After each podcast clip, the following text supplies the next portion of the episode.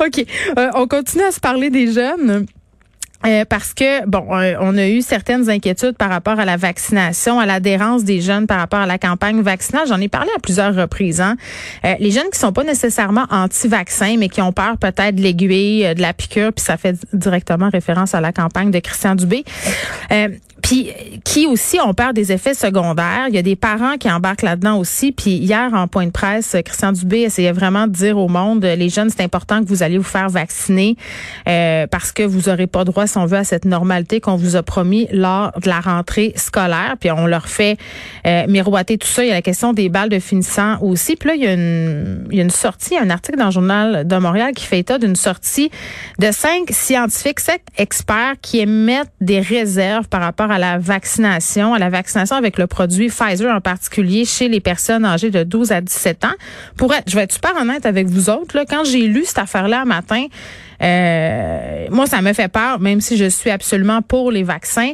Puis j'imagine que si moi, ça me fait peur, des gens qui ont déjà des réticences, ben ça a fini d'ajouter le clou dans le cercueil. Donc, on voulait faire le point avec Nathalie Granvaux, qui est prof à la faculté de médecine de l'Université de Montréal, co-directrice du réseau québécois COVID pandémie. Madame Granvaux, bonjour.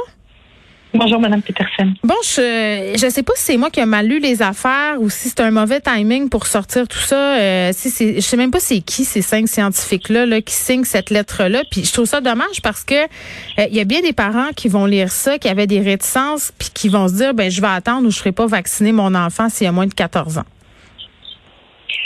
Oui, ben c'est sûr que le timing, euh, en même temps, il est il est opportun parce qu'on commence à vacciner les jeunes. Alors, c'est sûr que les questions se posent au moment où on commence cette série de vaccinations. On n'en parlait pas avant parce qu'on vaccinait pas, mais maintenant, les gens qui se posent des questions, ben, commencent à s'exprimer par rapport à ça. Donc, je, je comprends que, que leurs points viennent maintenant et ne soient pas venus plus tôt. Euh, par contre, euh, c'est sûr qu'il faut faire la part des choses et, euh, et, et, je trouve que ça, ça donne juste un aspect avec des considérations qui sont pas forcément celles du moment. Dans cette, dans l'article, dont vous parlez, il parle surtout du fait du risque-bénéfice euh, pour les 12-17 euh, ans versus les risques pour la COVID. Mais ça prend, ça prend finalement une perspective qui est, euh, qui est très limitée, je trouve. Les risques, effectivement, les, pour les plus jeunes, jusqu'à maintenant, on a un taux d'hospitalisation ou de décès qui est, qui est très minime comparé au reste des tranches d'âge de la population et en mhm. particulier les personnes âgées.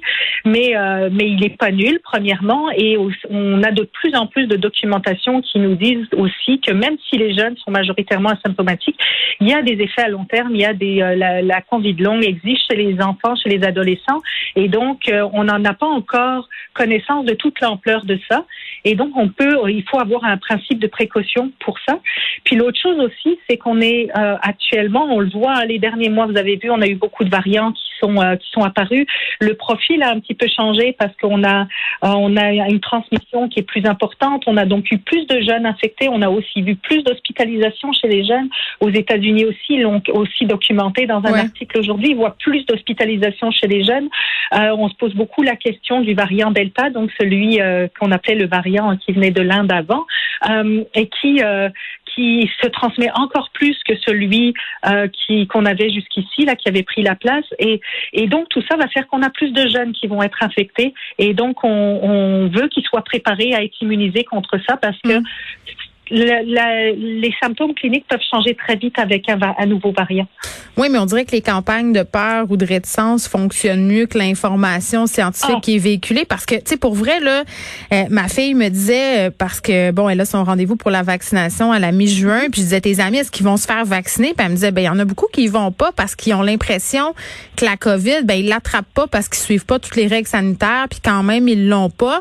Donc, tu sais, de lire dans, dans, dans un truc comme ça, par exemple, qu'on a un risque de myocardie, euh, de lire que les, les, les risques supplantent euh, les bénéfices, puis que dans le fond, euh, sont très peu atteints pour les élèves qui ont 14 ans et plus, puis qui ont leur propre décision, là, qui ont l'autonomie médicale. Je ne sais pas comment on fait pour lutter contre ça, honnêtement, à part de leur dire, ben, si vous faites pas vacciner, vous aurez pas vos privilèges. Non, c'est ça, ça c'est un, un peu un argument. Euh, ça c'est de l'éducation, mais ben oui. euh, je pense que ce qu'il il faut, il, va, il faut, il, il faut qu'on prenne, il faut, faut informer. Je pense que c'est important aussi, hein, même pour les jeunes. Je pense qu'il faut qu'ils aient toute l'information et ça, même si on, on veut pas faire de peur, mais on leur doit de leur donner mm. toutes les informations. Et le, le, risque de myocardite que vous, euh, que vous, dont vous parlez, euh, il y a une surveillance par rapport à ça parce qu'il y a quelques questions avec des données qui sont mm. très très faibles au niveau de la qualité scientifique et tout ça, mais il faut le surveiller. Et si jamais il y a un risque, comme pour nous, pour les adultes, ce qu'on a eu avec le vaccin d'AstraZeneca, les, les enfants au-dessus de 14 ans qui sont autonomes dans leurs décisions doivent avoir toutes les informations. Maintenant, il faut le faire de manière pondérée et leur donner tout le tableau, les bénéfices aussi, pas juste les, les, les contres. Là. Puis on, Mais c'est à qui de faire ça? C'est au gouvernement? C'est aux parents? C'est aux médias? au gouvernement, la santé publique, les médias, puis nous les scientifiques. Il faut, mm. comme on l'a fait avec les adultes, on doit le faire. Puis il faut les, il faut les rassurer, mais les informer correctement. Je mm. pense que c'est notre rôle aussi. On s'est beaucoup adressé aux adultes et peut-être qu'on doit aussi organiser des événements ou des communications qui soient dans leur langage à eux aussi. Oui, ben. Qu'on se mette là. Oui, parce que je pense qu'une grande partie des jeunes ne se sentent pas concernés euh, par l'effort collectif qu'il faut fournir en ce moment. Puis un des trucs euh, que je trouvais euh, préoccupant, qui me chicotait en tout cas quand j'ai lu le texte, c'est de dire que ces cinq personnes-là qui faisaient cette sortie remettaient en question l'étude clinique de Pfizer en disant on n'a pas eu un très grand échantillonnage. Puis ça, tu sais, je dois dire, c'est vrai là. c'est pas mm-hmm. beaucoup d'enfants qui ont été inoculés. Je pense qu'on parle d'environ 1000 enfants. Ça, doublé au fait que finalement, on a des gens comme Gaston Dessert, euh, qui est un scientifique qui nous dit que c'est pas exclu qu'on ne donne pas de deuxième dose de Pfizer aux 12 à 17 ans, sont en train de regarder tout ça. sais oui, oui, oui, mais ça c'est, dire, c'est la démarche qu'on a fait depuis un an. Là, on va leur donner une première dose, puis euh, euh les, on l'a toujours fait en continu hein, depuis euh, qu'on a que l'apparition de, de, ces vaccins. Mm. Là, on en leur donne la première dose parce qu'on sait qu'on va les protéger euh, en grande partie. Il faut pas oublier non plus que les, les, les adolescents, là, les 12-17 ans, contribuent à la transmission du virus. Donc, si on veut tous s'en sortir en tant que société, si on veut bloquer cette transmission, il faut les inclure dans notre euh, dans notre stratégie. Et un point qui est important, c'est qu'on sait que l'apparence des variants, elle est liée à sa transmission, et que si on euh, si on ne donne pas d'immunité à nos jeunes, on risque de faire en sorte que la transmission à travers eux fasse générer des nouveaux variants qui vont être plus adaptés à leur à leur propre euh, euh, âge, je veux dire, et qui pourrait créer des symptômes plus sévères chez eux parce que c'est un virus qui va s'adapter à son nouvel hôte si on commence à circonscrire. Donc, il faut les protéger. Et euh, mais il faut aussi euh, s'assurer que on leur on, leur parle. Je pense qu'il faut leur donner l'information et leur parler. Et si on se rend compte avec les données qui progressent que pour cette euh, catégorie d'âge-là, ils n'ont pas besoin d'une deuxième dose, ben la décision reviendra à nos comités de l'analyser en fonction mmh. des données disponibles.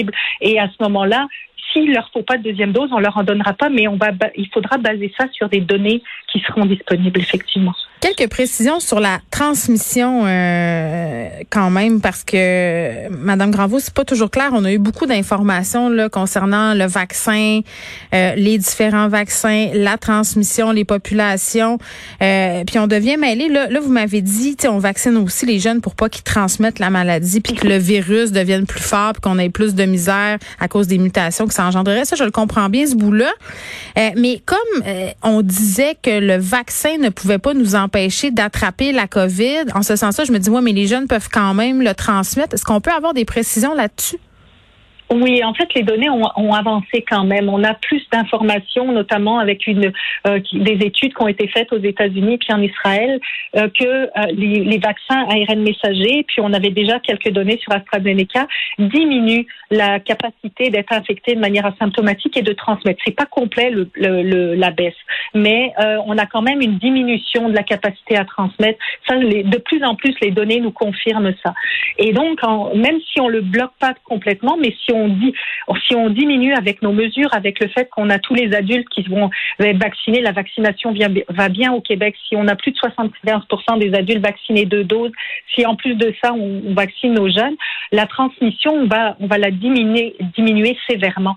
Donc ça, ça va permettre de bloquer finalement, de nous donner cette immunité collective dont on a tellement entendu parler. Ça donne un coup d'intibia euh, au virus. C'est pour Absolument. Moi, le virus, il survit pas tout seul. Il faut qu'il se transmette d'une personne à une personne. Et plus on va lui donner de, de on va le bloquer, euh, plus on va empêcher sa transmission et on va limiter l'apparition de nouveaux mm. variants. Donc, euh, les jeunes font partie de cette stratégie-là. Oui, puis c'est peut-être là-dessus qu'il faut axer parce que les jeunes aiment bien se sentir impliqués, aiment bien sentir qu'ils font partie de la solution au lieu d'avoir l'impression qu'on les critique toujours. Tu sais, je, je, moi, je suis comme ça.